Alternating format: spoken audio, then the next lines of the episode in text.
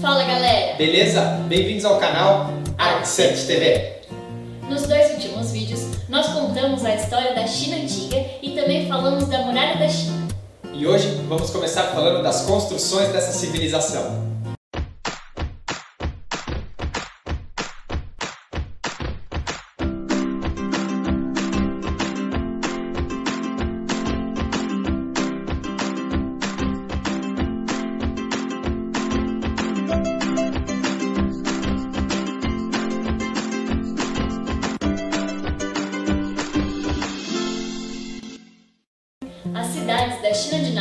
Funcionavam como centros administrativos do governo imperial. Não eram simples aglomerados, e sim o núcleo político das grandes áreas rurais em que se localizavam.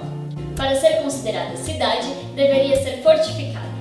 A partir do século XIV, as muralhas ganharam um novo significado. Se tornaram símbolos de presença do governo e de ordem social. Muitas cidades eram planejadas e tinham sua estrutura retangular. Contudo, havia casos em que se tentava colocar assentamentos e organizações não planejados. A cidade de Chang'an, capital da dinastia Tang, foi construída no século VI e era a maior cidade do mundo.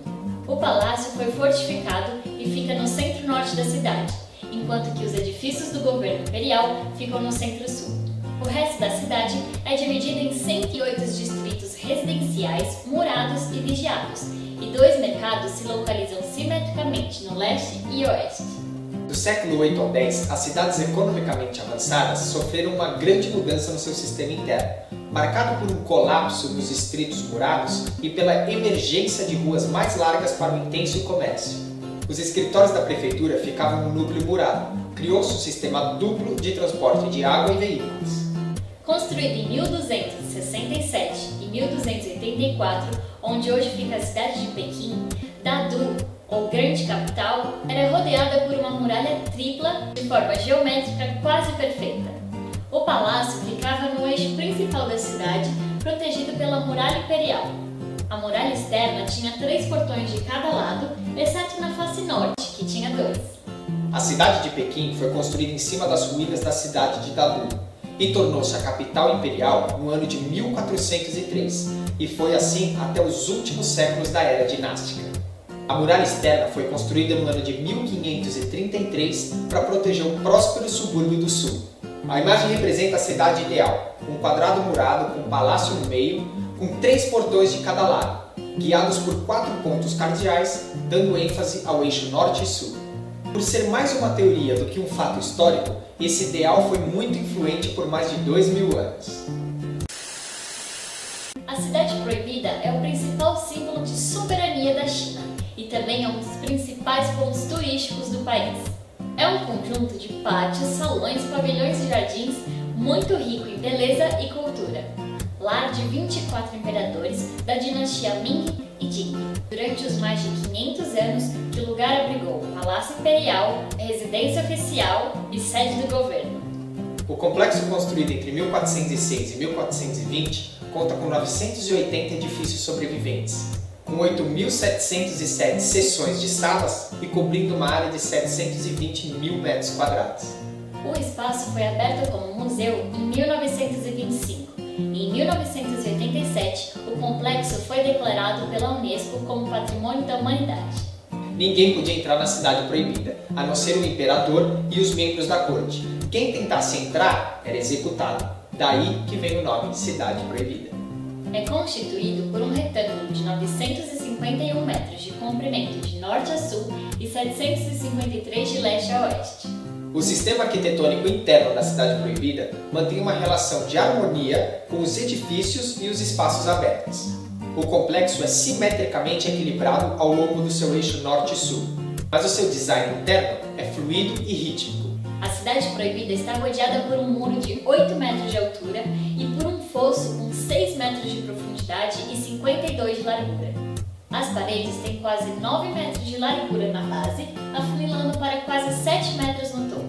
Essas muralhas serviram como paredes defensivas e de retenção para o palácio. Foram construídas com coração de taipa, coberta com três camadas de tijolos dos dois lados. Nos cantos da muralha existem torres ostentando mais de 72 arestas em seus telhados. Essas torres são as partes mais vistas da cidade proibida para as pessoas que estão fora das muralhas, e muito folclore foi ligado a elas. A muralha é perfurada por um portão de cada lado. No extremo sul, nós temos o portão principal, o portão meridiano, e no extremo norte, nós temos o portão da grandeza divina. Os portões leste e oeste são chamados de portão glorioso leste e portão glorioso oeste. Todos os portões da cidade proibida eram decorados com fileiras de 9 por 9 pregos dourados, menos o portão grandioso leste, que possui apenas 8 fileiras. O portão meridiano tem duas alas salientes, formando três lados de um quadrado. O portão possui cinco entradas. A entrada central faz parte da Vila Imperial. É o eixo principal da antiga cidade de Pequim e da cidade proibida. Apenas o imperador podia andar pela Vila Imperial, com exceção da imperatriz no dia do seu casamento e estudantes de sucesso depois do exame imperial. Tradicionalmente, a cidade proibida está dividida em duas partes. O pátio exterior ou frontal, usado para propósitos cerimoniais, e o pátio interior ou traseiro, que servia para acomodar o imperador e sua família e para assuntos do estado cotidianos. Entrando pelo portão meridiano, damos de cara com uma praça interna cortada por um rio sinuoso de água dourada, atravessado por cinco pontes. Para lá das pontes encontra-se o portão da Suprema Harmonia. Mais além fica a Praça da Galeria da Suprema Harmonia. A partir desta praça há um terraço de três camadas de mármore. No topo deste terraço erguem-se três galerias. A partir do sul, a Galeria Suprema, a Galeria Central e a Galeria Reservada. A Galeria da Harmonia Suprema é a maior e ergue-se a cerca de 30 metros acima da praça. É o centro cerimonial do poder imperial e a maior estrutura de madeira sobrevivente na China. Possui nove seções no comprimento e cinco na profundidade, estando os números 9 e 5 ligados simbolicamente à majestade do imperador. A Galeria da Harmonia Central era quadrada e menor do que a anterior, utilizada pelo imperador para descansar e se preparar antes das cerimônias. Por último, temos a Galeria da Harmonia Preservada, utilizada para os ensaios da cerimônia e para a etapa final do exame imperial.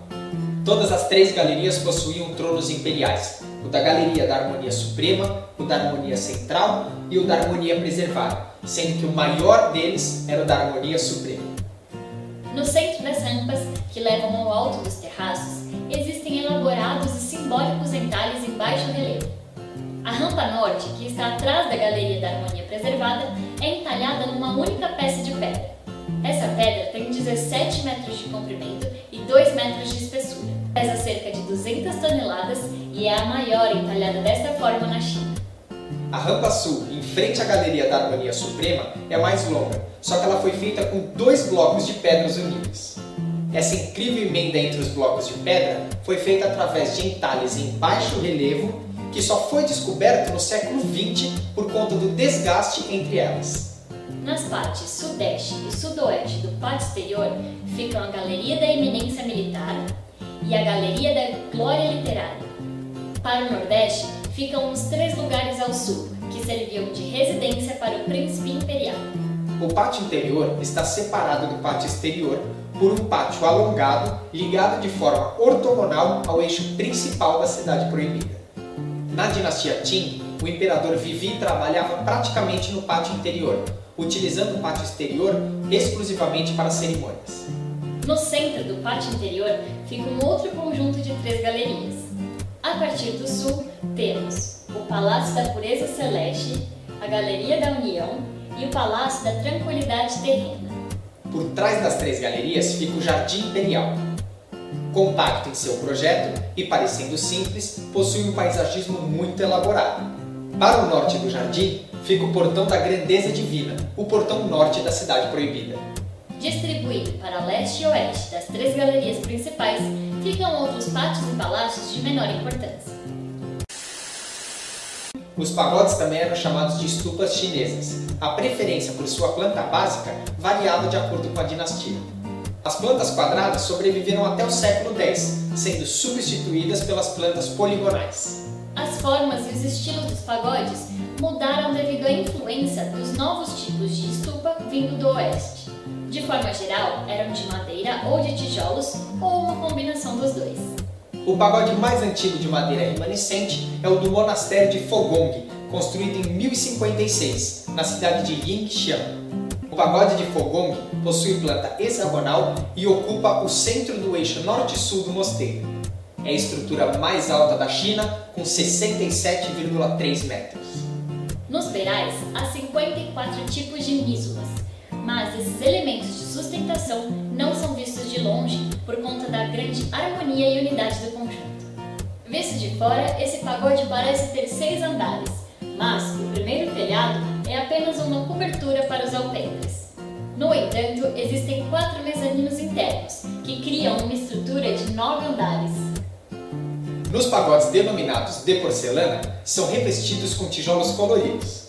A cor acrescenta-se ao relevo, predominando verde, azul turquesa, branco e amarelo. O maior e mais célebre pagode de porcelana, relatado em todos os livros de viagem do século XVIII, erguia-se em Nanquim, de 1431 a 1853. O mais antigo pagode foi construído em 523 e fica na cidade de Sondway. Ele tem como principal característica 15 beirais sobrepostas. É o único pagode existente na China com planta dodecagonal, com 12 lados. Todo feito em tijolos, a não ser pelo arremate superior. O edifício tem dois pavimentos iniciais de grande altura, o primeiro com paredes lisas e o segundo pavimento com quatro balcões, nas direções cardeais e janelas nas demais oito faces. As janelas são emolduradas com colunas com capitéis em forma de labaredas. O interior consiste numa câmara octogonal que se eleva até o topo, mudando para quadrada no nível superior. O arremate, também conhecido como pérola ou vaso precioso, repousa sobre uma base em forma de lótus invertida. Não falamos que a arquitetura dessa civilização não deixa a desejar? Mas ainda não acabou não. Na semana que vem tem mais China aqui no ArcSearch TV.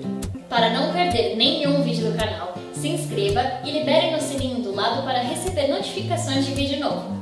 Aproveita e curte e compartilhe o vídeo. E para ficar por dentro das novidades, sigam a gente nas redes sociais do ArcSearch que estão aqui embaixo na descrição do vídeo.